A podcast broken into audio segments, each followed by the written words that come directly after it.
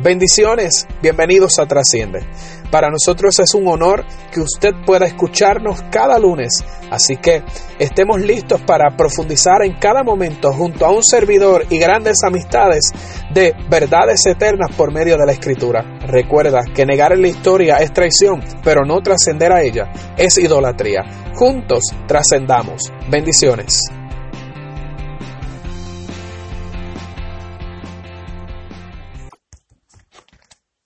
Bendiciones, saludos, un abrazo.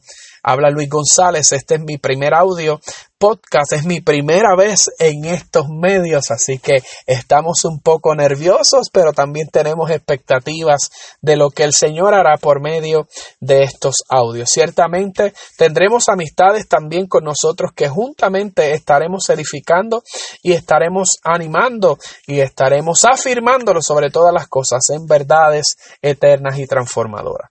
Es para mí un honor y un privilegio el que usted pueda escucharnos cada lunes para juntos poder seguir creciendo en algo tan hermoso como es la verdad en Cristo. Trasciende, ¿por qué trasciende? Algo que me llevé en mi juventud mientras estudiaba eh, en un colegio eh, teológico aquí en la isla de Puerto Rico, algo que una vez eh, fue una pregunta mientras tenía interrogantes en mi vida, el Señor puso a un gran amigo y me dio esta contestación, me dijo, Luis, negar la historia es traición, pero no trascender a ella es idolatría. Para mí fue impactante esa declaración, ya que clarificó y contestó mi pregunta. ¿Por qué negar la historia es traición? Porque yo no puedo negar lo que, lo que fui, en donde fui formado. Yo no puedo negar ni puedo tener en poco aquellas personas que han sumado en mi vida de una manera o de otra. ¿Qué es lo que pretendemos por medio de este podcast? Que nosotros cultivemos una cultura de honra donde podamos nosotros honrar a aquellos que nos han antecedido, poder dar el respeto y amor a aquellos que de una manera u otra sumaron a nuestras vidas, pero ciertamente no quedarnos idolatrando lo que pasó, quedarnos como diría por acá en nuestra isla eh, en glorias pasadas. Simplemente deseamos seguir conociendo y aprendiendo a Cristo por medio de la palabra.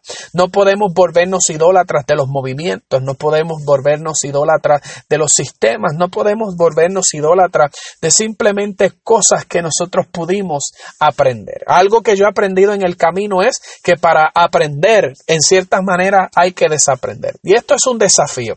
Así que yo Luis Nelson González, estoy desaprendiendo mucho y aprendiendo a Cristo. Yo te invito a que tú también te des la oportunidad de desaprender para aprender a Cristo. El apóstol Pablo en la carta a los Efesios, en el capítulo 4, estaba hablando de qué eran los ministerios, para qué eran sus funciones. Pablo establece algo muy interesante y dice que es para la edificación del cuerpo de Cristo y la perfección de los santos para la obra del ministerio. Pero en el versículo 13 del capítulo 4 dice algo así, ese proceso continuará hasta que todos alcancen tal unidad de nuestra fe. No es que todavía lo hemos alcanzado, no es que un título nos ha hecho más grandes o nos ha hecho superiores a los demás. No significa el hecho de que usted sea apóstol, pastor, maestro, evangelista. Tal vez usted ha pensado de que ha llegado. Nosotros no hemos llegado. El mismo apóstol Pablo que había recibido una revelación profunda y contundente acerca de Cristo, decía que él no había pretendido haberlo alcanzado todo ya. El mismo apóstol está diciendo aquí que esto es hasta que todos lleguemos a la medida y a la madurez. Y dice, continúa diciendo de esta manera. Y alcancemos nuestra unidad en la fe y conocimiento del Hijo de Dios, que muchas cosas nosotros conocemos. En ocasiones tenemos un conocimiento tan vasto en tantas materias, conocemos de tantos escritores, conocemos tal vez la, el punto teológico de mucha gente, pero estamos conociendo nosotros a Cristo en medio de la escritura. Desde Génesis Apocalipsis, todo lo que se está hablando en el antiguo pacto a modo de sombra, tipo y figura era Cristo.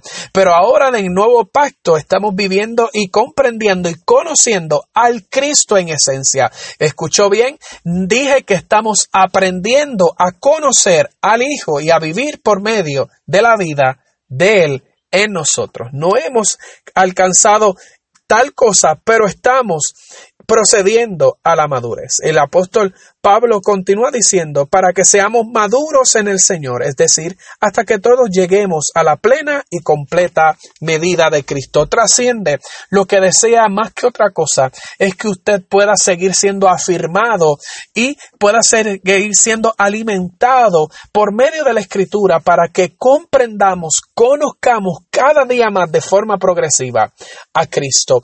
Es cierto que para trascender se requieren cambios y yo no pretendo que usted eh, eh, se introduzca a cambios drásticos sin que nada eh, sea resistente a dichos cambios, porque hemos entendido que todo cambio tiene resistencia y queremos dejar el punto claro. No estamos hablando de cambios a lo que fue establecido por el Señor.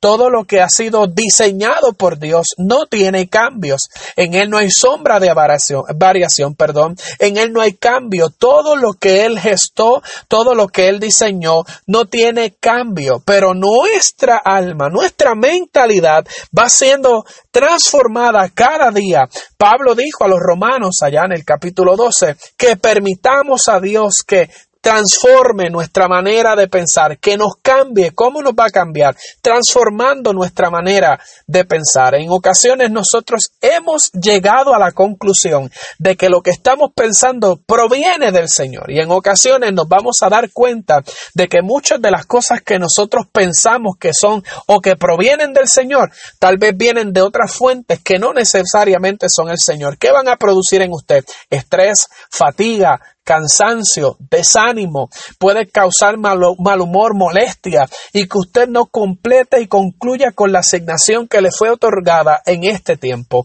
Nuestro deseo más que ninguna otra cosa es que tus ojos del entendimiento sean abiertos y que tú puedas recibir espíritu de sabiduría y de revelación en el conocimiento en Cristo y que a medida que conozcamos a Cristo juntamente podamos nosotros disfrutar plenitud de todo lo que es Cristo en medio de nuestra casa, ministerio, familias, hijos, etc. Así que con esto concluyo. Un abrazo fuerte y te espero el próximo lunes con un tema que sé que será de edificación para tu vida. Bendiciones.